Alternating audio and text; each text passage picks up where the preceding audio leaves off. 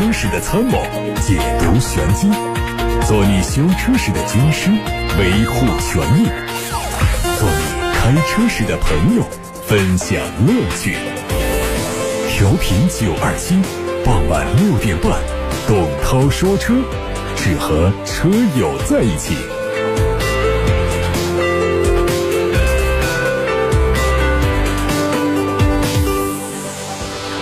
各位好，我是董涛，今天直播又开始了。大家关于选车用车的问题，现在可以发送到直播间八六八六六六六六，正在开通。还有董涛说车的微信公众号也能留言。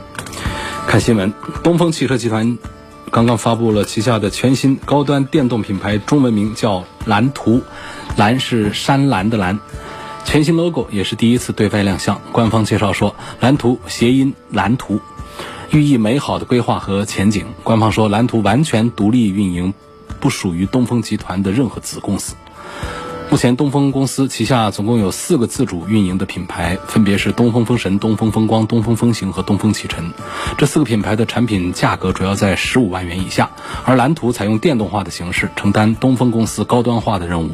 工厂运营方面，蓝图将在原东风雷诺武汉工厂的基础上进行升级改造，作为品牌的生产基地。目前，品牌已经规划了九款产品，涵盖了 SUV、MPV 等产品。第一款车型规划在明年投产上市。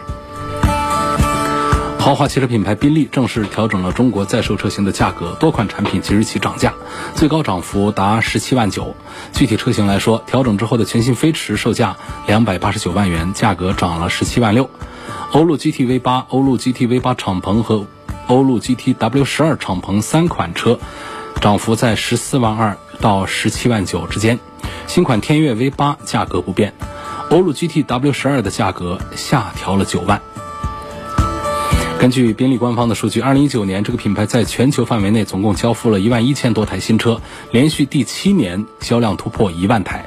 全新欧陆 GT 将会成为宾利品牌最畅销的产品。对于这一次调价，宾利官方还没有给出具体的原因。玛莎拉蒂发布了旗下第一款电动车型吉波利插电混合动力版本的信息。这个车型的推出意味着玛莎拉蒂的产品进入到一个新的电气化时代。它最大的亮点是在动力方面，除了采用全新的 2.0T 四缸涡轮增压发动机之外，还会配备轻混系统和电涡轮。它仍然是采用了电动车家族化的多边形的进气格栅，侧面可以看到玛莎拉蒂标志性的鲨鱼。塞的散热口，还有 C 柱上的玛莎拉蒂 logo 都采用了蓝色的点缀。大尺寸的轮毂中的刹车钳也喷涂成了蓝颜色。车尾可以看到尾灯做了一些变化，尾部下方的保险杠采用了全新的款式，排气还是双边双出的造型。海外媒体曝光了一组奥迪全新一代 A3 的实拍图，计划在年底之前率先在国内推出两厢版，明年有可能第一次推出三厢长轴版本。在外观方面，它的车头是大尺寸的蜂窝状的格栅，尾部是隐藏式的排气，动力是 1.4T 和 2.0T。沃尔沃此前在国内申报了中期改款的 S90，根据经销商透露，这个车最快八月份全面到店，预计三季度开始销售。从获得的实车图片来看，新款 S90 的前包围、前雾灯、前包围装饰条和进气口以及后扰流板造型都做了调整，比现款更加精致。车尾贴上了 B4、B5 的动力标志，表明了它配备48伏的混动技术。尺寸上，因为前包围的原因，车长略有提升，但是对乘坐空间没有影响。内饰方面，新款 S90 采用了全新造型的挡杆，其余变化很小。大众中国官方传出消息，全新的途锐插混版本会在年内正式上市。它基于途锐2.0车型打造，配备上和锐意版相当，外观延续了燃油版的设计风格，主要对细节做了一些调整，比如说前进气格栅、车尾的右下方都加入了插混的标志。在内饰方面。参考目前在卖的大众插电式混合动力车型，预计也会在方向盘、座椅等地方加入蓝色的缝线。在动力上是 2.0T 发动机加电动机组成的插混系统，综合功率高达270千瓦。2020款的福特撼路者上市了，九款车型的售价27万五千八到37万四千八。它延续了家族化的风格，在细节上有调整，用上 2.3T 的发动机，匹配的是十速的手自一体变速器。一汽大众探岳 X 正式上市，四款配置的车型，官价是二十三万五千八到二十九万五千八，全系用上了二 line 外观套件，并且采用了全新的品牌 logo 和 R 标志，前杠夸张的贯穿式的装饰。镀铬条，还有日间行车灯、雾灯融成一体，溜背式的车身造型非常的舒展。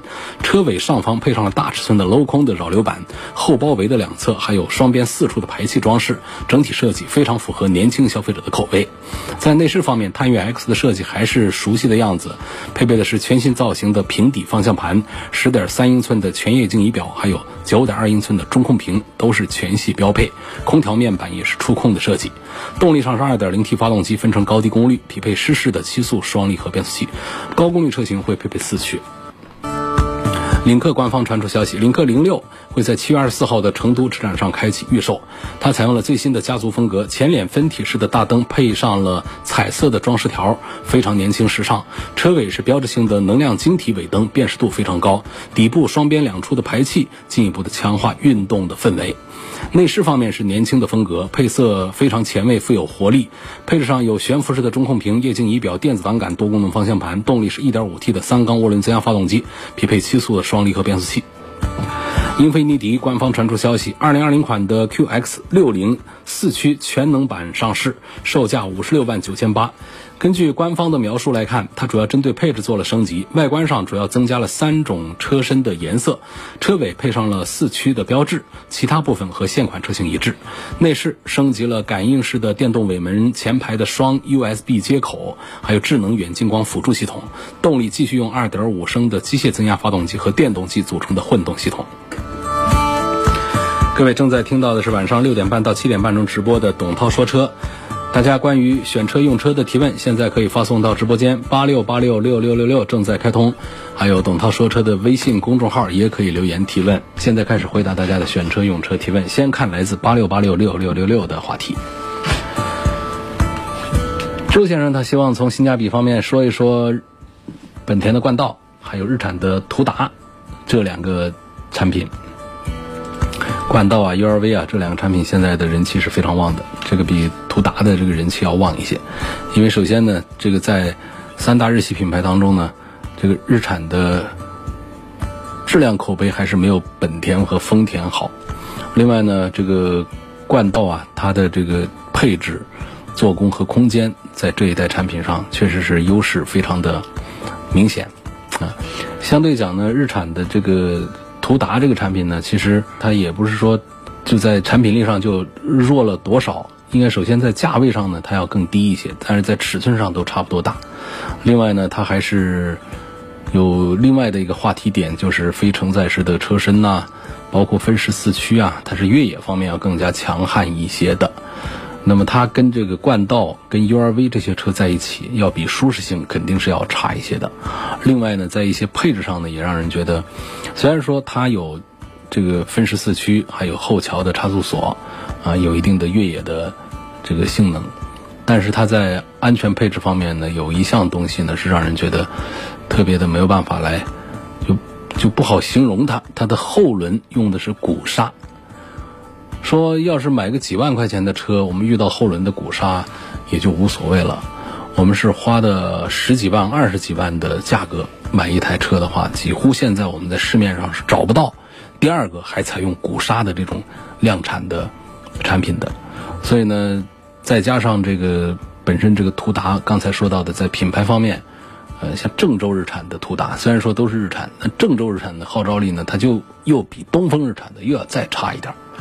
所以，综上所述的话呢，如果说我们不是一个追求很强悍的通过能力和越野能力，当然你追求强悍的话呢，其实途达也办不到，也不能带给你真正的很强悍。它是高不成低不就，那越野呢也不是特别强大呢，城区的舒适呢，那跟冠道 URV 更是没法比，所以就属于是高不成低不就的这个状态，很尴尬。因此呢，在接近价位下，我们。即便是买的郑州日产的途达的顶配，也没有办法跟买一个低配的本田的冠道或者是 URV 相提并论。它的实用性，这个实用性主要指的我们平时买这个车干什么？更多时候还是跑城区通勤以及高速路况。这样的情况下，途达不仅它的非承载式车身的优势、越野优势。体现不出来，而且还把它的舒适性方面的一些劣势，把它非常突出的暴露出来。再加上保值这个方面，途达和冠道 URV 更是没有办法相提并论。所以呢，这位周先生的这个问题，我显然呢还是比较赞成看一款本田的产品的。刘先生的问题是从底盘的舒适性、四驱性能方面对比一下本田的 URV 四驱和宝马 X3 的 25i，偶尔会自驾去天星洲的沙滩。我不知道多少人去过天星洲的沙滩啊，那地方还是搞个烧烤啊，这个露营啊，玩一下还是挺舒服。但是这整个七月份呢，就淹水了，上面已经没有人了。那么现在的，而且呢。天津洲据说每年还在以一百五十米的这个速度啊，还在做漂移，所以这这是额外的话了，说的好玩了。重点我们说车，本田的 URV 跟宝马的叉三，应该说并不多人把这两个车放在一起纠结，不知道买谁。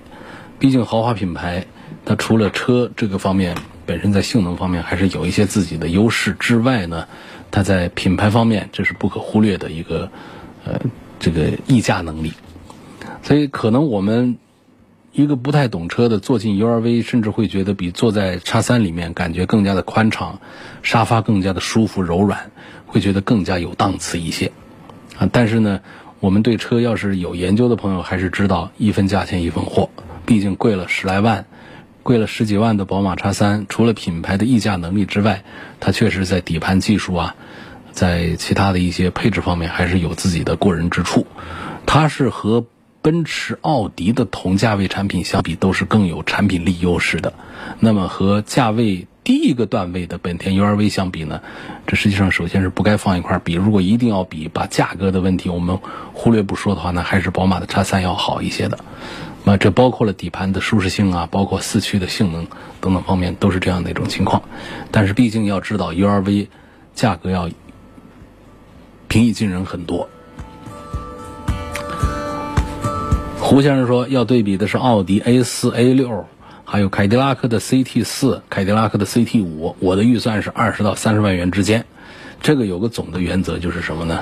就是我们要买的是，多数人来选的话，还是应该买更大一点的。这个 CT。四跟 CT 五还是应该买大一点的，然后奥迪 A 四、奥迪 A 六啊买大一点的，这是一个总体上的一个优优势。但是呢，你说这个奥迪 A 六，你的预算二三十万之间，我不知道现在哪个地方的 A 六已经到了三十万以下了，应该不多吧？原来曾经最早的时候，应该是两年前是有过。有过三十万出一丁点儿头的，毕竟这是一个四十万的车，优惠个十来万，这已经是很吓人了。你怎么直接把它拉到了一个二十到三十万元的价格区间？我想这不应该是一个，呃，大家都能找得到的一个车源。我不知道你是不是有有特殊的渠道，如果是的话呢？那么买一个 A 六肯定是比买一个 A 四要划算一些，但是我应该是告诉你，这个三十万以下应该是买不到 A 六。那至于凯迪拉克的 CT 四跟凯迪拉克的 CT 五之间的这个选择，我刚才说过了，我肯定是推荐能够大一点的。嗯，CT 四的这个产品呢，它是比较紧凑。现在的 CT 五呢，实际上价位已经是非常好了。作为一个将近五米长的一个大车，它卖的这个价格呢，直接就是二十几万。那这个直接就是和奥迪 A 四他们是一个价位的水平，这个是非常划算的。在这种情况下说，我们呃再去买这个 CT 四的话呢，这个优势就并不明显了，所以肯定是应该去买 CT 五的。下一个问题说，希望评价一下路虎发现运动 2.0T 的版本，家务、商务都用。嗯。其实我们还是要看它跟谁来做对比。路虎发现运动本身这个产品，呃，还是比较强大。一般来说，我们还是拿强手来做对比。比方说，我们跟同价位的宝马的叉三放一块儿来做比较的话，会发现叉三的尺寸要更加的有优势一些。嗯，然后动力方面也不分上下。我主要讲呢，就是配置上、动力上，这个配置上啊。它都是比较接近的水平，但是从保值率上来讲呢，宝马叉三要比路虎发现运动要好不少。路虎的车子啊，比较让人诟病的问题就是跳水快。刚上市的时候价格还好，坚挺，过个一年半载的就开始大跳水，八折九折那都在他们那儿就不是折，那六折七折这种都满天飞。那宝马叉三这个价位就保持的比较稳定，厂家优惠呢也不会那么的吓人，所以从这个自己买它的保值以及我们再卖它的保值这各方面讲呢，都是宝马叉三要更强一些。呃。一般情况下呢，我们认为宝马叉三和路虎发现运动啊，他们在产品力上是比较接近的，甚至于在品牌形象的维护上面呢，会让更多人觉得路虎是一个更贵的车子，尽管它实际不是，它跟宝马在一块儿比呢，实际上价格都差不多，甚至有些产品打完折之后会更加的便宜，但是它的品牌形象维护的非常棒，让很多人觉得开上路虎了比开上宝马要牛，不管是虎还是马。反正其实呢，都是作为豪华品牌，只是说，如果说路虎能够在产品的质量控制方面不比奔驰、宝马、奥迪差太多的话，我相信它的品牌的溢价能力一定要比奔驰、宝马、奥迪还要更强大一些。就是因为这些年在揽胜这些产品上，包括它的低端产品上爆发了很多的。常见的那些电子故障的一些问题，经常爱坏爱修，很多的投诉处理的也并不得当，所以在这种情况下，它的品牌仍然是很高大上的一种形象，这实在是非常难得的一种情况。因此，我还是认为它的品牌还是做的比较强大的。作为一个投诉那么多、价格那么便宜的，还给人感觉是一个更高端的一个产品，这是路虎现在很难得的一个品牌基因。因此呢，就是说。给结论的话，这两个产品应该怎么买？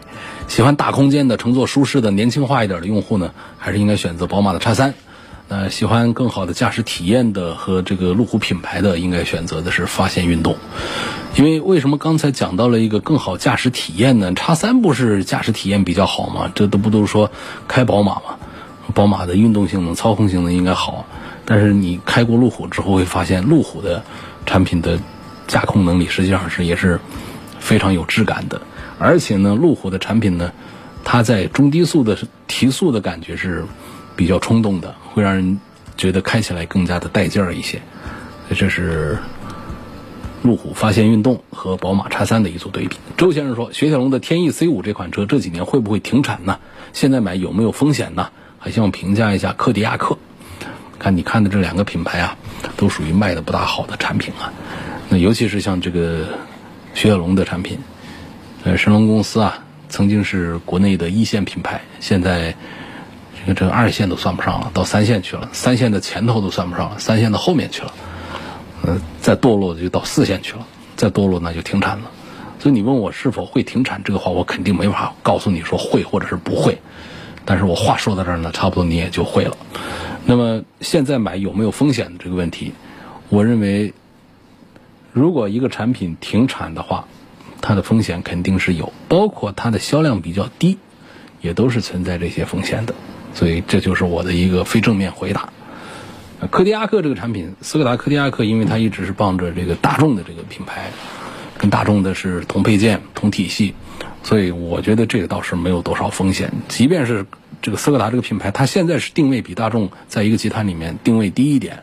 说它销量也差一点，但是它的产品力是不弱的。它就比方说，我们拿一个柯迪亚克跟一个途观 L 比，其实就一个车，价格便宜一些，内饰材料用的差一些。柯迪亚克啊，它就跟这个途观 L 在人群上就把它区分开了。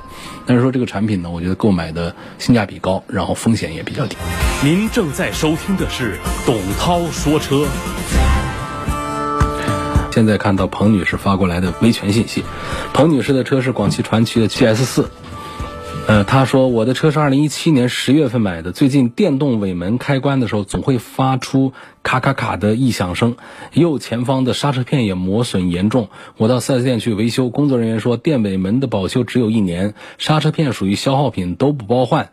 但是我当时买车时，4S 店说全车质保三年，并没有告诉我电动尾门保修期不一样。刹车片也只有一个磨损严重，我认为是质量问题。我打了厂家电话，一直没有给我回复，所以我想请节目组帮我维权。从彭女士单方面留言写的这个情况看呢，我觉得。这个店里啊，至少在解释工作上做的没有让我们消费者心服口服。说我们车上有没有这个整车质保的说法？有，同时也有在整车质保的前提之下的提前结束这个质保期的部件。这些部件呢，有一些就是易损件，有一些属于耗材，这是非常正常的。那么国家三包法里面也对于免责的。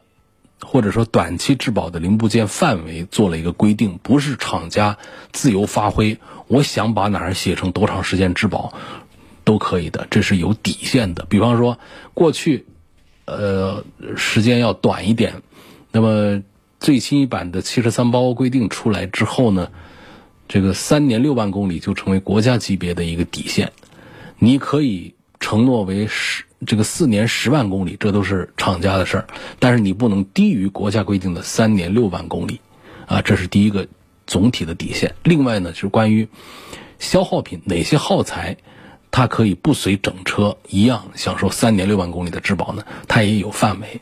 这易损件的这个范围啊，它不是厂家完全自主决定的。比方说像刹车片呐、刹车盘呐、整车玻璃啊。灯泡啊、灯罩啊、蓄电瓶啊、离合器片呐等等啊，这些东西确实就属于是易损件。但是呢，不是说这些易损件，呃，就完全没有质量保证的。它是根据各个品牌不同，它会有一个不同的时间。比方说，有的是两个月到三个月，有的是六个月到十二个月。不同的产品、不同的品牌有不同，包括公里数啊，有三五千公里的，也有这个一两万公里的。来做更换的，这个确实是有一些，呃，区别。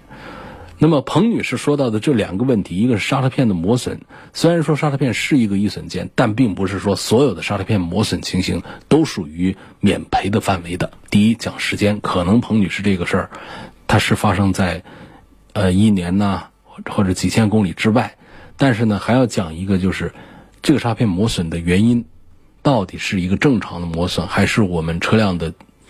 这个设计啊，或者是装配的一些不完善导致的磨损，如果是的话，这仍然是属于索赔的一个范围的啊。这个所以得看刹车片的具体的磨损原因，不是那么简单粗暴的说刹车片属于是易损件，呃，这必须得我们消费者自己买单的。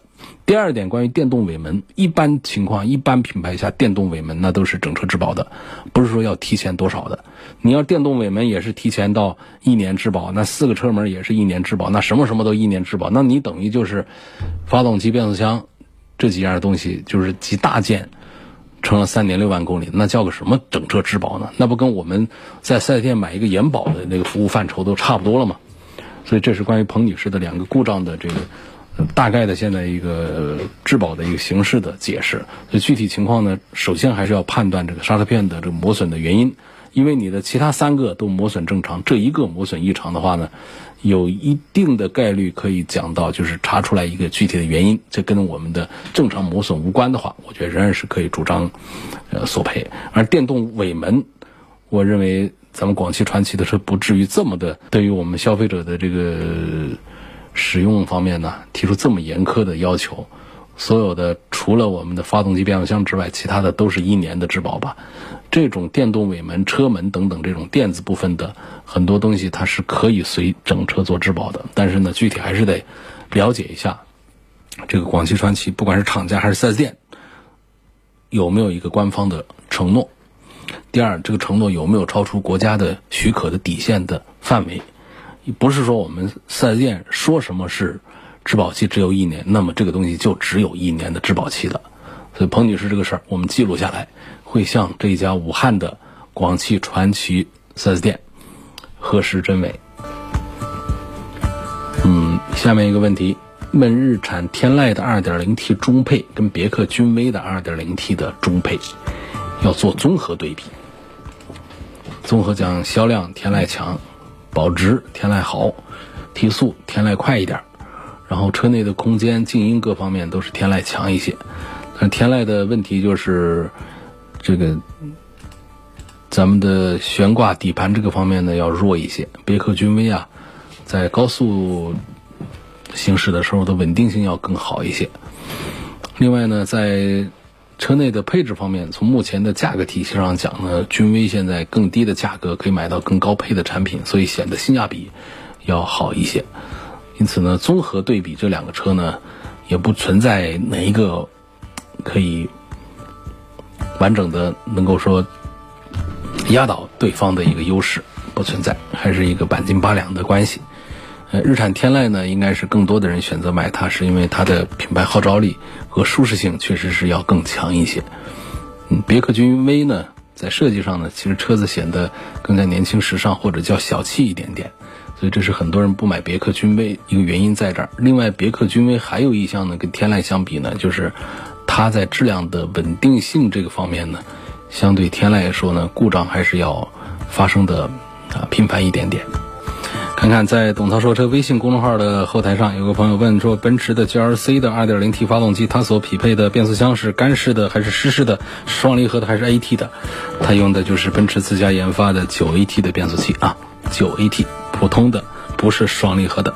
我的桑塔纳是2018年元月份提的车，提车试驾的时候啊，车启动之前仪表盘上会有电瓶发动机的指示灯亮起，我就问销售员。我说这灯亮起来不消失是怎么回事？他说你启动之后就会消失的，然后启动之后就消失了。当时觉得是个小事，没放心里，到现在都是这样，启动之后就会消失。不知道这对车有没有什么影响？这车子还有几个月就要过质保期了，这是完全对车平时不大关心的一位朋友啊，这是很正常的一种现象。我们几乎所有的车都是这样，把电门打开之后，它不是只有一道开关的，它第一道叫自检，这个时候所有的灯都会亮一遍，然后再熄掉，它。电脑啊，它检测一遍，看看这个整个系统当中是否正常，有没有什么问题。熄灭之后，包括我们再启动，有的呢，它是一个动作，把比方领钥匙的带着自检、带着启动一道做了。所以这时候你会发现这些灯都亮一遍，然后呢，车子一响车，那些灯又都灭了。这个就是一个非常正常的。如果我们把它分成两个动作的话呢，第一个档位打到自检这个档位，灯亮起来。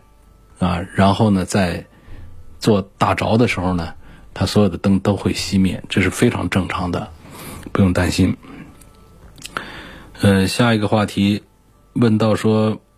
说我看中了雅阁的2018款，我发现雅阁的混动版和燃油版的动力差距比较大呀。这混动版的动力是一百四十六匹，燃油版的高功率是一百九十四匹马力。我对动力有要求，老家有段山路，坡度比较大，逢年过节啊需要满载行李和家人爬坡，所以需要动力比较强劲一点的。但是又经常听你推荐说买雅阁混动比较好，提速比较快又节油，所以想请你帮我分析一下混动和燃油版买哪个版本比较好。我比较关注提速表现、动力表现、静音表现还有舒适度。这几个方面，雅阁车内噪音大不大？家里有小宝宝，比较关注静音和舒适性。另外，每个配置的间隔是一两万块钱，哪个配置的性价比比较高？希望能够帮忙分析一下。啊，焦点非常的清晰了，就看中了本田的雅阁。本田的雅阁呢，我确实推荐他们家的混合动力会多一点，是因为混合动力呢，首先价格上跟燃油版的区别不大。第二个呢，就是它在燃油经济性上的优势非常的突出。第三点呢，它不光是一个一味的节油的，它在中低速的提速表现还是很不错的。好，这里就用到了一个关键的这个词，就是中低速。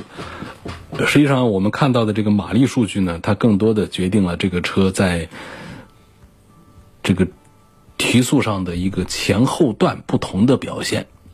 啊，比方说这个车呢，它的扭矩的数据表现比较好的话，或者说扭矩的到来时间比较早的话，就是在更低的转速下扭矩比较大，或者马力比较大的话呢，就是它会出现一个在低速的时候啊，提速比较轻快。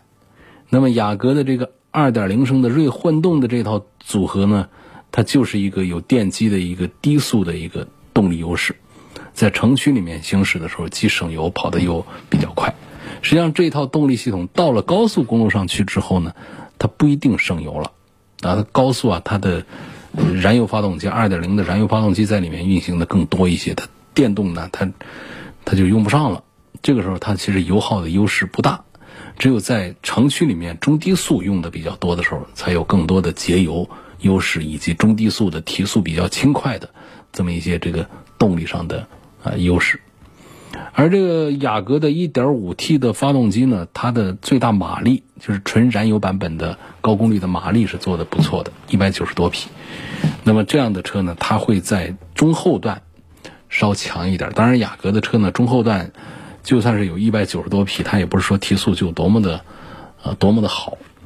实际上，我们从对比试驾的感受上讲呢，因为它混动的变速箱结构啊。呃，跟这个咱们的这个汽油版的变速箱的结构也不一样的。如果说在八十公里时速以上的高速公路上跑的话呢，超车确实是比较疲软的。这个混动版本疲软的，踩油门就像是踩空了一样的，只见动力表啊，这个转动不见提速的这个感觉。所以这个混动跑高速的时候呢，呃，超车的话可能还要开一下运动模式，啊。这个稍微充足一点但是它仍然没有汽油版本的后劲强，这是实话了。所以这是这个后劲上的区别，燃油版本确实是要比混动版本表现要强大一些。那么，就这位朋友的一个提问来讲呢？它比较注重的是静音表现、舒适性、动力表现、提速表现。其实这种综合来看，如果把高速情况不说的话呢，还是混合动力版本的雅阁要更值得买一些。因为只有混合动力版本的雅阁上才会有更静音的这种表现。低速的时候就像个电动车一样在开，所以静音表现、舒适性各方面都是表现更好一些。那么你的春节期间需要满载行李，然后。好像是跑家里的那种不太好的山路，需要爬一些坡，需要动力比较强劲一点。那实际上，我觉得这个混合动力版本也能够胜任。只能说呢，在那种情况下，它跑的不是那么的后劲十足。那么你一年当中回家的日子毕竟是少，更多时候是在城区里面用车。你关注的这几个点，舒适性、静音表现啊等等，提速等等这样的表现，那还是混合动力要更强大一些。所以我仍然是推荐这位朋友，啊，考虑买一个混合动力版本的雅阁。至于说雅阁呢，一个段位之间隔着万把块钱，到底是买它的哪个配置比较划得来的问题？那么低配的呢，实际现在的价格在十八万左右的混合动力的版本，那么它跟高配之间呢，差价就是两万块钱。这两万块钱带来的区别，首先在安全气囊的个数上要少两个，低配的要少两个，然后就是。将后的倒车雷达，这些也都属于是安全配置。在舒适配置方面呢，少了一个什么天窗，这低配的是没有。座椅是个织物的，它不是仿皮的。呃，再高一个配置就是仿皮了。那么其他的方面其实都是一样的了。因此，我觉得呢，这个时候我们买一个，如果要讲性价比，节约两万块钱买它一个低配，仍然还是比较划算的。要买一个低配。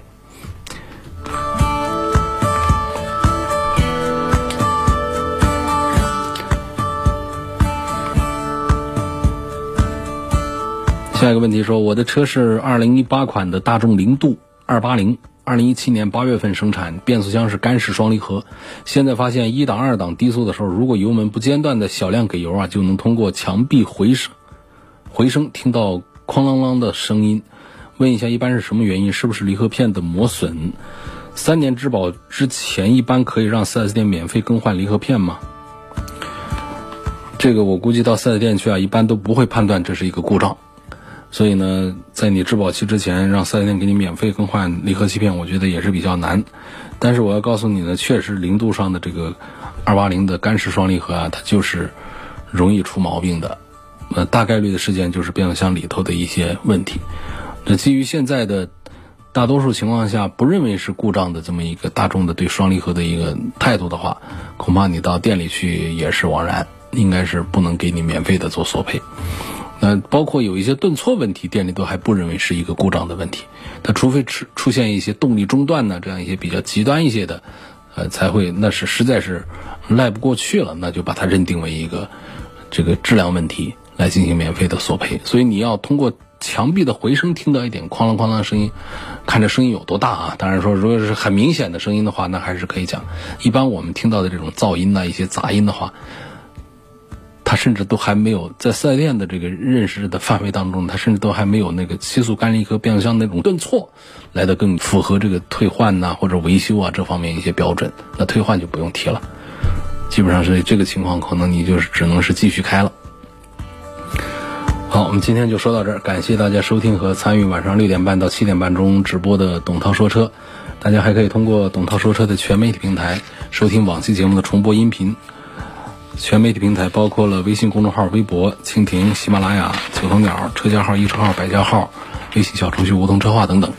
明天晚上的六点半钟，继续通过调频九二七的电波，通过九头鸟、蜻蜓、喜马拉雅等平台直播董涛说车，继续回答大家的选车用车提问。